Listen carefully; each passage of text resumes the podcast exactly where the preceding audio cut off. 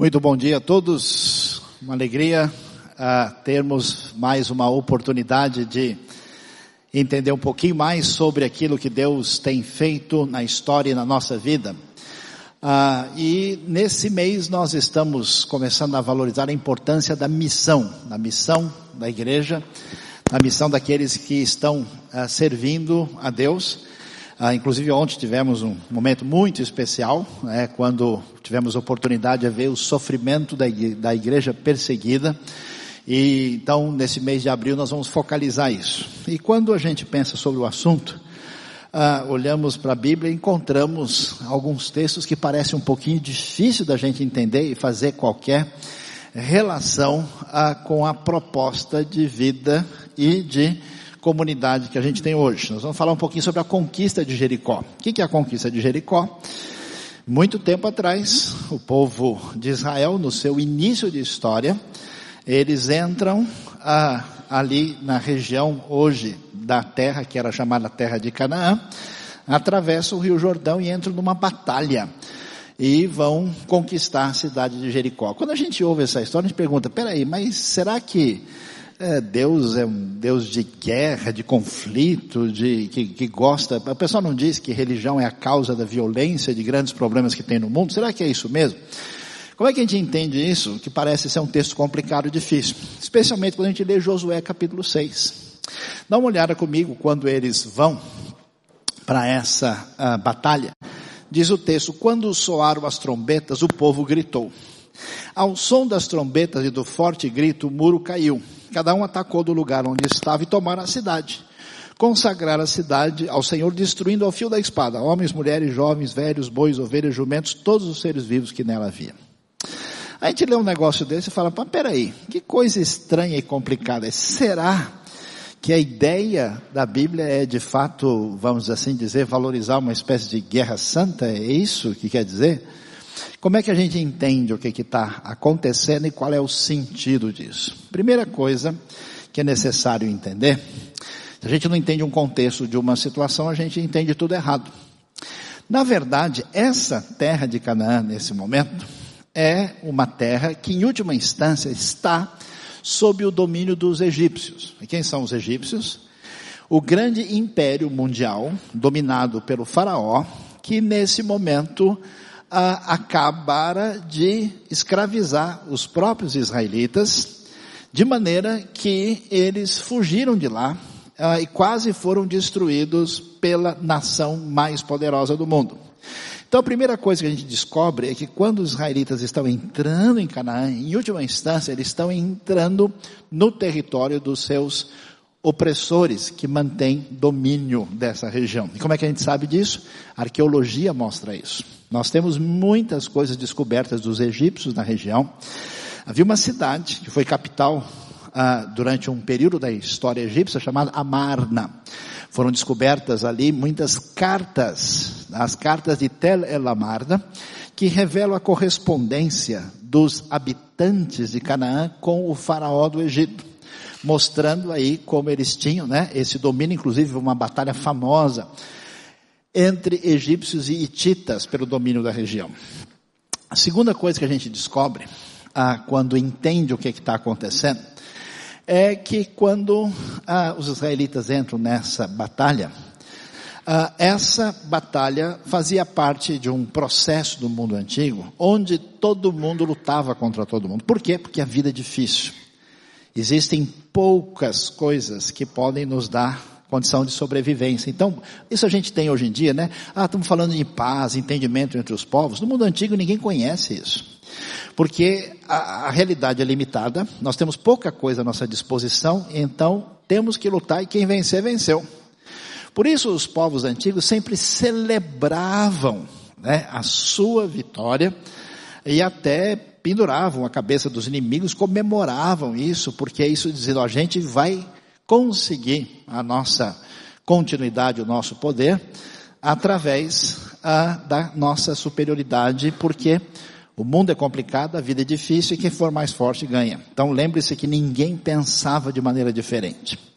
A terceira coisa que chama a nossa atenção é que quando nós lemos na Bíblia por que isso acontece, a Bíblia diz que existe um julgamento de Deus sobre os cananitas. Como assim julgamento? Gênesis 15, a Bíblia diz que a maldade do povo dessa terra ainda não tinha chegado no limite quando seria necessário o julgamento de Deus cair sobre eles.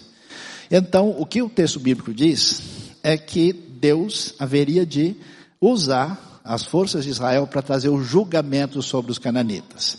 E por isso essa batalha acontece. Deus faz isso? Sim, porque Deus é juiz. Deus impede que o mal se perpetue de maneira definitiva. Ele fez isso, por exemplo, na história do dilúvio. Ele fez isso com Sodoma e Gomorra. E ele faz isso aqui.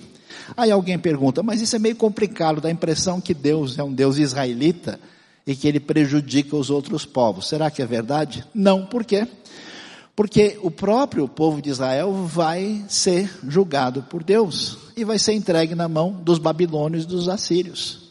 Então, você vai ver que a, a, a supervisão né, a histórica de Deus na trajetória dos povos tem aí um elemento da sua soberania em que se permitem algumas coisas que a gente só entende no final. E além disso, um detalhe interessante aparece aqui. A gente não percebe, se você olhar direitinho o texto que a gente leu, tem uma coisa estranha aí no versículo 20 dizendo consagraram a cidade ao Senhor. Como assim consagrar? Que história é essa? No mundo antigo, como no mundo atual, sempre existiu guerra e por que razão? Só tem um motivo para a guerra, chama-se motivo econômico. Alguém se envolve numa batalha, vai gastar energia, gastar com armamento, ah, vai colocar vidas em risco, se ele for levar alguma vantagem nisso. Ninguém vai se envolver em guerra só por se envolver. Tem algum ganho político ou econômico. Portanto, era coisa mais normal. Quando a gente lê a história, aqui a gente vê uma coisa diferente. Que coisa diferente é essa? A gente vai ver, por exemplo, depois da conquista de Jericó, no capítulo 7, que o povo de Israel tenta conquistar uma pequena cidade chamada Ai. E eles são derrotados. E aí vem a explicação por que, que eles perderam a batalha e foram derrotados. A explicação é porque um homem chamado Acã se apropriou de uma capa importada muito bonita e também de objetos de ouro e prata de modo que Deus diz, olha, tem pecado no meio de vocês e eu não irei mais abençoá-los. E aí, quando a gente entende isso, surge uma palavrinha especial que aparece na língua hebraica chamada herem, que foi traduzida nas versões antigas por anátema, e que significa uma coisa consagrada à destruição. O que quer dizer isso? Presta atenção comigo. A única razão porque o povo que recebia a instrução de Deus entrava numa batalha era em função da sua sobrevivência ou de cumprir um propósito específico que Deus tinha, que no caso envolvia a recepção da terra para o projeto de redenção divina que aparece na Bíblia. Quando a motivação ia ser de modo econômica, Deus diz não. Quando vocês conquistarem, nada dos valores vocês podem pegar, porque o, o, sujeito se anima com o negócio, porque o mundo antigo é assim, né? Tem a época da colheita, aquelas tribos pequenas fazem a grande colheita, vem uma outra, pega o pessoal desprevenido, invade, acaba com todo mundo, escravizam um grupo de pessoas e leva a colheita e não precisa trabalhar e descansa. A guerra era lucrativa. Então a ordem divina é, você tem vocês não podem se apropriar de nada porque não podemos confundir as coisas numa batalha que tem uma relação de legitimidade, mas nunca por motivação econômica, porque esse é a força motriz da guerra. E aliás, é o primeiro mecanismo na história que nós vemos de enfraquecimento da importância da guerra em toda a história humana. Quando a gente não conhece o contexto, quando a gente não entende o que está acontecendo, a nossa compreensão é completamente equivocada. Né? O sujeito lê o Sermão do Monte e depois vai ler a conquista de Jericó, ele não dorme de noite. Né? Aí não são as muralhas que caem, é ele que cai no chão porque a coisa fica difícil. Então, entendendo isso, vamos ver o que, que acontece. Por que é que Jericó aparece no cenário? Eles vêm da região do Planalto da Transjordânia, ali elevado, descem, né, eles vão chegar no lugar chamado Gilgal, atravessando o Rio Jordão. E a primeira cidade de fronte é Jericó, que é uma cidade muito especial, porque no meio de um deserto muito austero, essa cidade é uma cidade que tem água, tem manancial, a cidade mais antiga da terra, exatamente por causa da sua fertilidade impressionante numa região desértica, e por isso também é reconhecida como a cidade mais antiga do mundo, onde temos uma primeira construção que aponta na direção de ser uma cidade, essa construção, por exemplo, tem mais de 10 mil anos, para você ter uma ideia de tão impressionante que é. Então eles chegam e vão lutar em Jericó, e aí você pode ver, quando eles conquistam a terra, a terra vai ser dividida nas 12 tribos de Israel, eles estão aqui, Desse lado aqui, ah, olhando de onde você está, está à sua direita do mapa, naquela parte ah, verde ah, e azul, né, onde estavam as tribos de Gade e de Ruben, atravessam ali, entram e vão conquistar Jericó nesse projeto que a Bíblia nos apresenta. Mas quando a gente lê a história e presta atenção, né, a coisa muda de figura. Porque o pessoal que foi criado aí no videogame, né, que gostava tanto do Playstation, que viu um monte de coisa aí e que assiste o UFC, amém irmãos? Alguém foi abençoado aí que gosta dessas coisas, acha que o propósito da Bíblia é simplesmente apresentar lá um, um relato de certos conflitos. Quando a gente lê a conquista da terra e a entrada em Jericó, interessante. Qual é a ênfase do texto? Qual que é o highlight? Qual que é o foco maior? Surpreendentemente, o texto bíblico vai dar atenção para alguém que a gente não imaginaria. Na conquista de um povo vencedor, sob orientação divina, entrando ali, surge uma pessoa inesperada, que é exatamente Rabi. Rabi é uma mulher que era de Jericó e que ficou sabendo sobre o Deus único, o Deus que mostrou a sua aliança, a sua relação de amor com seu povo. E através das informações que ela teve desse Deus de amor e de poder, ela acaba ajudando a entrada dos israelitas e ela se torna protagonista da história. E é interessante ver como é que isso acontece. Olha que coisa surpreendente, né? Para quem que não conhece a Bíblia, acho que a Bíblia só fala de céu, de coisas assim altamente metafísicas e desligadas do mundo. Rabi era uma prostituta em Jericó. Agora você imagina só. Ser prostituta já é ter uma vida muito difícil, problemática, sofrida e equivocada e difícil demais. Mas ela era em Jericó. Jericó é uma cidade cananita. Os cananitas tinham um culto de fertilidade. Eles entendiam que o uso indevido e até ritual da sexualidade ajudava o indivíduo a ter conexões espirituais diferenciadas. Era um mundo muito doido, muito diferente. Agora você imagina o que é ser prostituta no ambiente cananita, de um lugar de moral tão baixa. E ela foi salva lá em Jericó, porque, o texto diz, ela creu em Deus e se apegou ao seu povo. E teve uma relação completamente diferente com aquilo que chega lá. E em vez de focalizar tanto na questão da conquista em si, o texto bíblico mostra a importância de Rabi. Vamos ver como é que isso aconteceu? Capítulo 2, no começo do versículo 1, a Bíblia diz que então Josué filho de Num, enviou secretamente de Sitim dois espiões e lhes disse, vão examinar a terra, especialmente Jericó. Claro, porque na posição geográfica que eles estão, eles estão indo de frente. A cidade maior e mais importante que está ali é exatamente a cidade de Jericó. E é a cidade valiosa porque tem água, porque é um lugar de fertilidade e estrategicamente a cidade relevante ali no Vale do Jordão.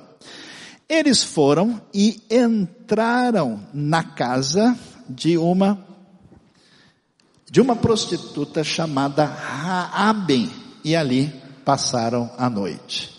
Veja como é interessante, o jeito ler a Bíblia, né, achando que vai ver apenas história de anjinhos e de coisas assim altamente religiosas, a Bíblia é o livro mais concreto que fala da nossa realidade que você vai conhecer. Por isso que eu falo para vocês, leia a Bíblia que o Ministério Espiritual da Saúde adverte, pode fazer bem a sua vida.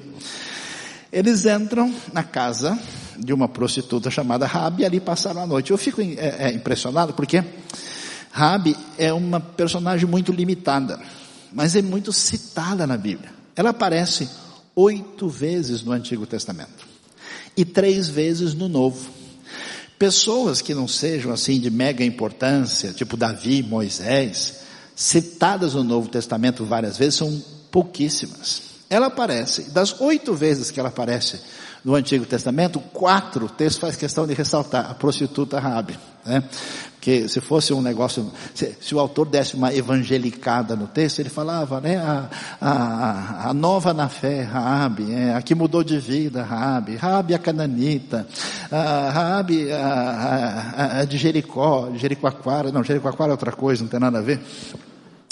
Ia dar uma enfeitada, mas faz questão de dizer, ela era prostituta e, uh, é, eles entram ali e passam a noite. Inclusive, os estudiosos pensam, como uma cidade que tinha muralha, que era fortificada, que era cobiçada, como é que esses caras entraram? Sabe provavelmente como?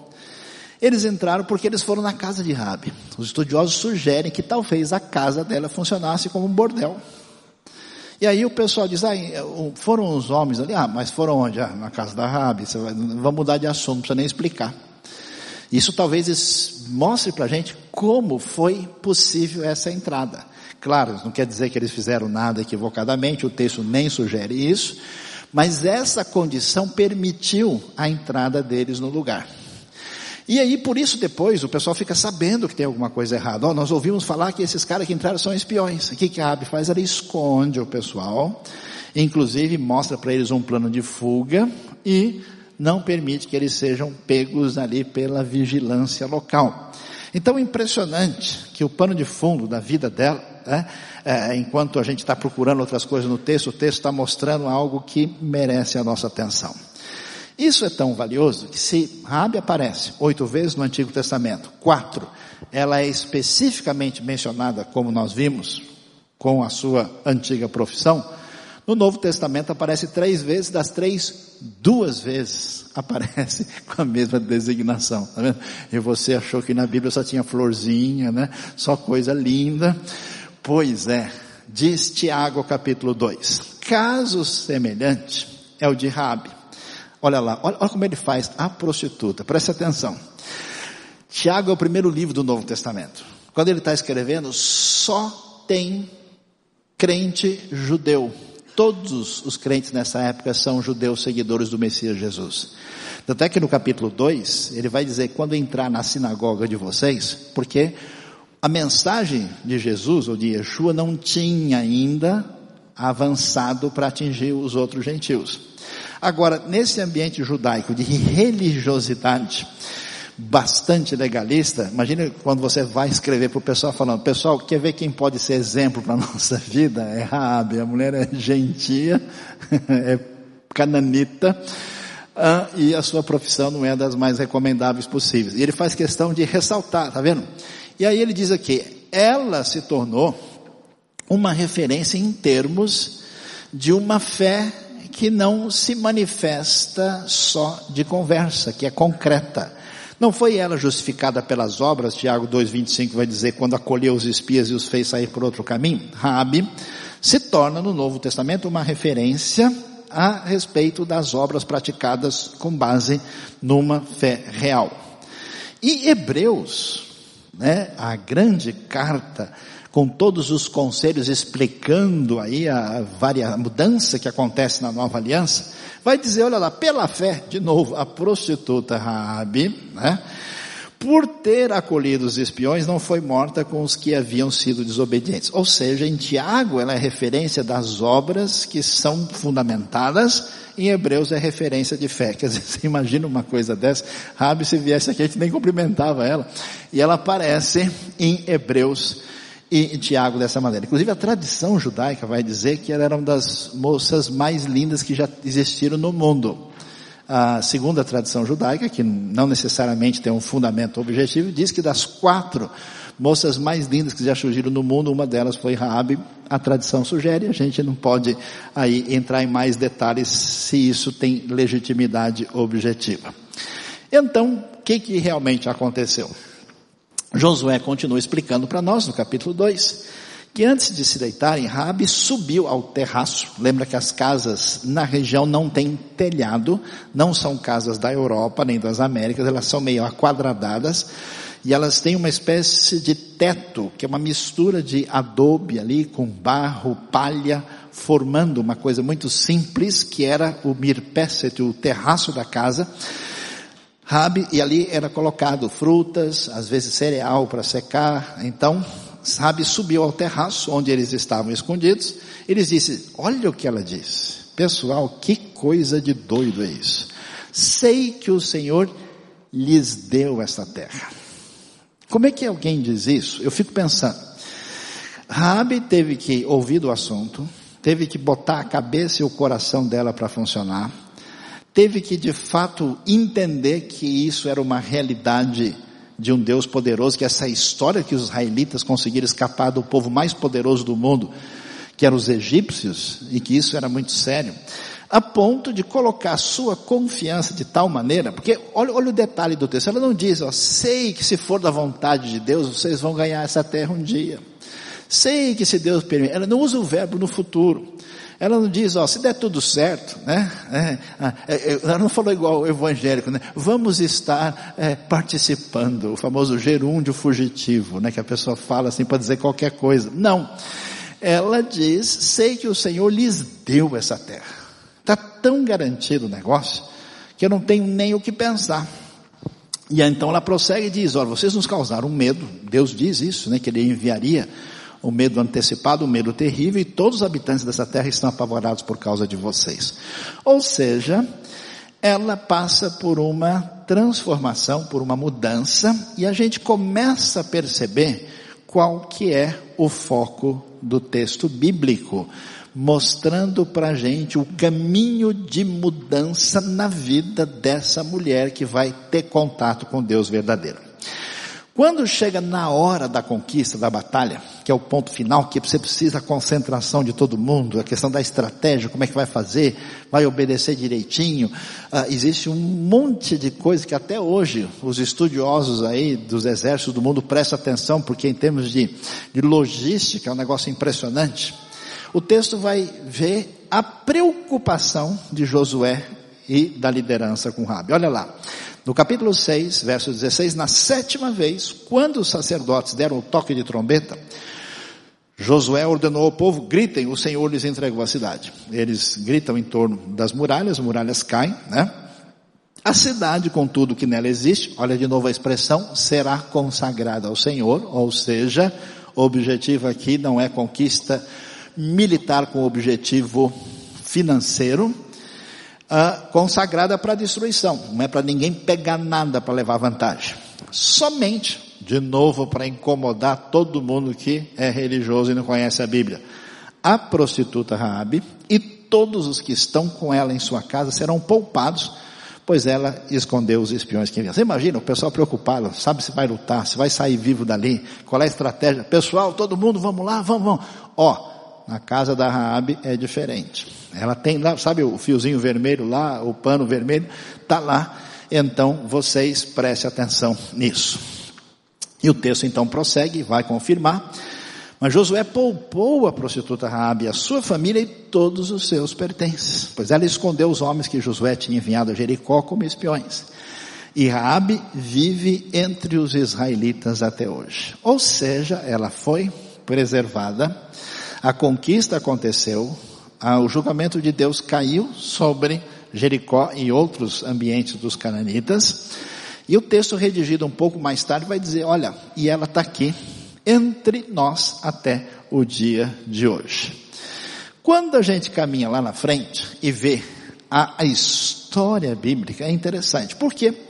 A Bíblia vai mostrar que no meio de um povo frágil, trazendo a sua palavra, a sua a redenção, a sua graça, Deus vai se construir na sua história. E quando chega no momento máximo dessa história, que é a chegada do Messias Jesus, é, Mateus vai explicar, vai tentar dizer para todo mundo o seguinte, ó, Jesus é o novo Abraão, ele é o novo Moisés, ele é o novo Davi, e especialmente é importante o novo Davi porque ele é o rei. que vai colocar de novo o mundo sob Deus do jeito que deve ser. Para as pessoas se submeterem a esse rei, entregando a sua vida a ele, até que o reino chegue na sua plenitude. Aí ele vai dar a lista da genealogia de Jesus. E ele começa então dizendo, olha, Jesus Cristo é filho de Davi, filho de Abraão. Que todo mundo tem a conexão. Abraão, a promessa da terra prometida, Davi, o reino que não vai terminar, não vai encerrar. Aí então ele diz, Abraão gerou Isaac, Isaac gerou Jacó, Jacó gerou Judá, seus irmãos, Judá gerou Pérez, Zerá, cuja mãe foi Tamar. Aí todo mundo assusta. Por quê?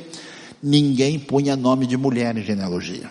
Pela primeira vez, nesse ambiente, desse contexto, Mateus foge à regra e destaca. Mas que tipo de mulher? As mulheres que foram exemplos especiais, a gente esperaria que quem aparecesse aqui, Sara, Rebeca, Raquel, gente assim. Mateus vai selecionar as mulheres que tiveram parte na história, mas que na sua fragilidade pecaram, viveram de maneira equivocada e foram resgatadas pelo amor e pela graça divina. Então ele menciona Tamar, que tem uma história impressionantemente esquisita lá em Gênesis 38. Menciona depois os que vêm, né? Aí Pérez, Esrom, Arão, Abinadab, Nasson e Nasson gerou Salmão. Quem foi Salmão? Salmão foi um líder importante na história de Israel, uma espécie de príncipe, de pessoa de valor, e ele gerou Boaz, cuja mãe foi Rabi. Olha Rabi aí, pessoal ela aparece agora com a sua vida mudada na história da genealogia que chega em Jesus. Isso é interessante por quê? Porque você vai ver que Boaz é filho de uh, Salmão com Rabi. E Boaz, quem é Boaz? Boaz é o marido de Ruth, ele gerou Obed, cuja mãe foi Ruth, e Ruth é a Moabita. Obed gerou Jessé, Jessé gerou o rei Davi. Agora você fica imaginando a gente assistindo o casamento de Ruth. Tá lá, tá chegando o Boaz. Boaz vai receber a Ruth. Aí o pessoal, escuta, o Boaz é, não é o filho do o Salmão, né? Então, a mãe dele, ah, você sabe, a mãe dele quer dizer, não, ela foi, né? Claro, ela, ela foi e tal, teve uma vida lá, você sabe, a pessoa foi, nunca deixa de ser, né? Sempre tem alguma coisa aí meio, conheço gente de igreja que fala isso o tempo todo, né? Ela foi, aí fala, mas esse cara realmente, ele não, não tem, não tem juízo. Porque, veja bem, né? Já viu aquela frase de carro, né? Ter pai pobre é destino, mas sogra é burrice, né? Quer dizer, o cara já entrou numa roubada, ele ainda vai escolher, né?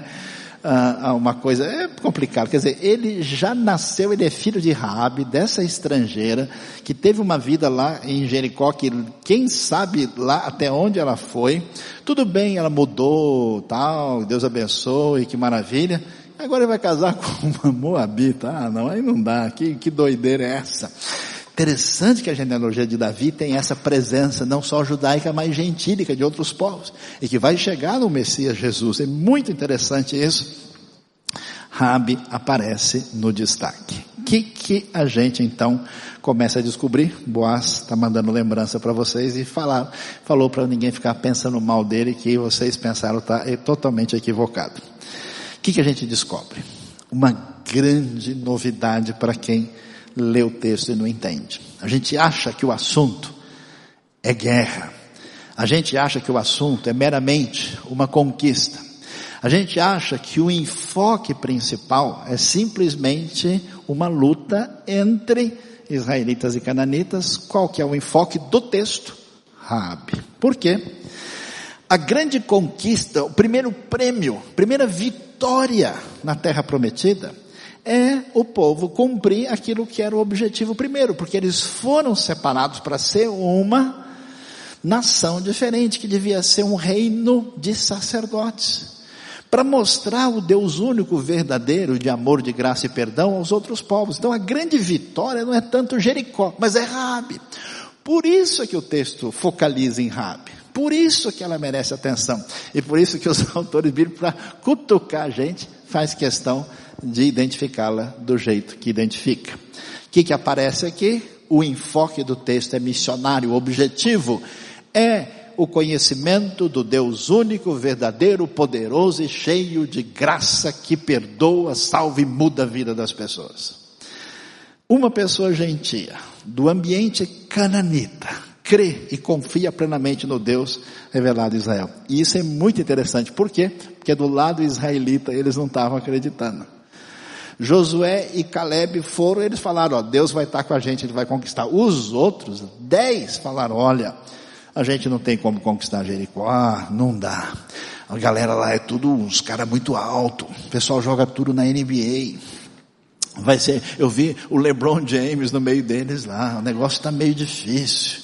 Uh, não, não vamos muito longe nessa história. Olha, a gente se comparou, a gente parece gafanhoto perto deles. Está certo que está pensando provavelmente num gafanhoto maior, mas de qualquer maneira eles voltaram e a Rabi nunca nem viu nada e diz, eu tenho tanta certeza que Deus será vitorioso que eu sei que Ele deu essa terra e eu já vou me garantir porque eu tenho plena convicção. O enfoque do texto é missionário porque é a ação de Deus na história é ação missionária. A razão de ser da igreja é a missão. A razão de ser do povo de Deus não é brincar de igreja e trocar ideia no final de semana, é se envolver com o reino e com a vitória do rei. E como é que Deus age? De maneira muito especial, porque Deus sempre gosta de trollar os crentes. Amém, irmãos? Quem foi abençoado, né? Onde é que está esse versículo, pastor, por favor?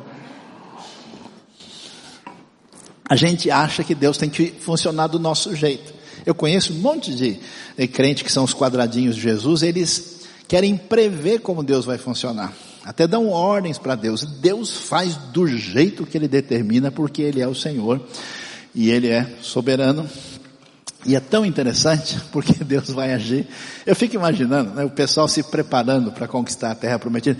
O que será que nós vamos encontrar lá? Qual vai ser a nossa grande vitória? Mas nunca passaria na cabeça deles que o projeto de Deus envolvia dar atenção para exatamente uma mulher gentílica dessa qualidade. É como eu vejo às vezes, a gente olha com os olhos humanos e não os olhos do Espírito, a gente despreza certas coisas, a gente desvaloriza. Não, isso aí não quer dizer nada.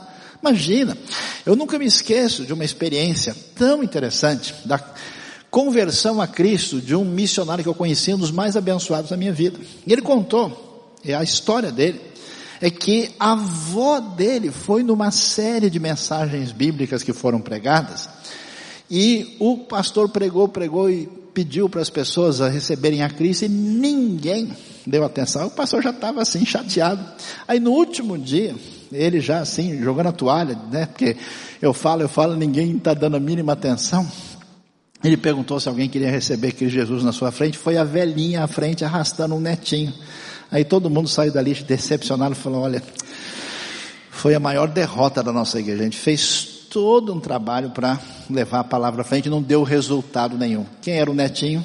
O bendito e maravilhoso missionário, porque Deus age do jeito que ele sabe como fazer. Quem é que está esperando que a conquista de Jericó? Pelo contrário, o pessoal estava querendo achar é ouro e prata, tanto é que pegaram, esconderam e levaram quebrar a cara por causa disso. Mas o prêmio é o prêmio de Deus e Deus age de uma maneira que a gente não sabe.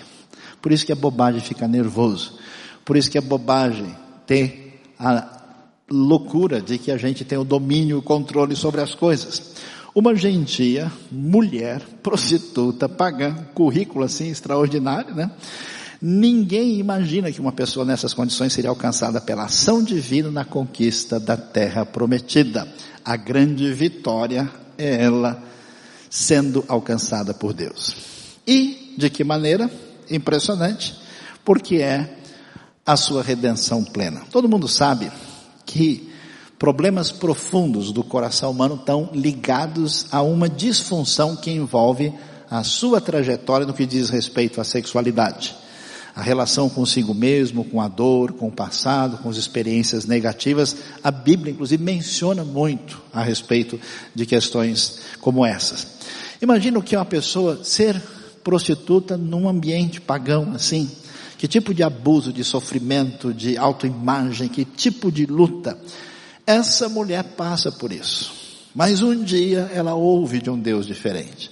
de um Deus de aliança, de um Deus que fez o que fez com o povo. Ela começa a ter envolvimento e ela tem a sua vida transformada. Por quê? Porque não tem ninguém difícil demais para o amor de Deus. Não existe causa perdida. Quando o poder do Evangelho, a graça de Deus, abre espaço no coração de uma pessoa, eu tenho visto casos assim absolutamente impossíveis, onde nós vemos essa ação poderosa de Deus fazer diferença. Olha só, ela vai casar com Salmão, uma pessoa respeitável em Israel. Ela se tornará mãe de família em Israel. Meus queridos, todos nós somos a mesma coisa. Para fugir e esconder isso, a gente uh, trata né, os outros abaixo da gente para tentar dar uma impressão que a gente é gente boa demais. Mas a Bíblia diz que é tudo bobagem. Todos pecaram igualmente, estão afastados de Deus. O único remédio é a graça, o amor, o perdão e a bênção que vem desse relacionamento revelado pelo Deus que se apresenta a nós na Escritura. Ela vai ter redenção plena. Ela vai ser recuperada. Ela vai ter a grande bênção de Deus. E, finalmente, o que, que a gente tem? O resultado na história. É tão impressionante ver o que Deus faz na história de certas pessoas e o que Ele fez na história de Raabe está ressoando até os dias de hoje. Ele tem feito isso. Da herança de Rabi, nós vamos ter o que? A genealogia do rei Davi. As pessoas mais importantes da história de Israel, mais importantes da história da fé, mais importantes da história da chegada do Messias, mais importantes da história da igreja. Raabe aparece ali, através dela, junto com outras pessoas alcançadas por essa graça, é nós chegamos no Messias Jesus. Por isso, nós precisamos entender que missão não é uma coisa que a gente tem para fazer. Não é uma opção que faz parte das diversas coisas que existem no cardápio espiritual. Missão surge a partir do próprio Deus. Na sua essência, Deus está em missão. É o chamado missio dei. Deus sai da sua grandiosidade, do seu poder na direção do ser humano para amá-lo, para perdoá-lo e para redimi-lo. Foi isso que Cristo fez vindo até nós. E o projeto, portanto, envolve isso. Então você imagina só como é que a realidade da nossa vida deve existir. Às vezes a gente perde a referência e acha que ser igreja é a gente de vez em quando se reunir para ouvir coisas legais e ter momentos agradáveis, quando a gente tem que estar na sintonia, na mesma página com essa caminhada de redenção das pessoas alcançadas pelos projetos de Deus. Isso é tão bonito especial, eu fico imaginando, né? Quem poderia imaginar que a prostituta de Jericó, que não conhece o Deus verdadeiro, seria alcançada? Quem poderia imaginar algo sobre Rabi? Quem poderia imaginar que essa mensagem ia se espalhar pelo mundo todo? Quem poderia imaginar? E a gente vai ver que essa vitória da missão divina vai alcançar todo o povo, língua e nação. E vai chegar o momento final, da vitória do Messias, que a gente vai estar lá. E é muito especial ver o texto. Bíblia que diz que ouviu uma grande multidão de todo o povo, tribo, língua e nação diante do Cordeiro, celebrando a redenção. E a gente vai estar tá lá. Quem tem Cristo na sua vida e foi perdoado vai celebrar junto, junto com Ruth e Raab. E vai ser tão legal que a alegria vai ser sem fim.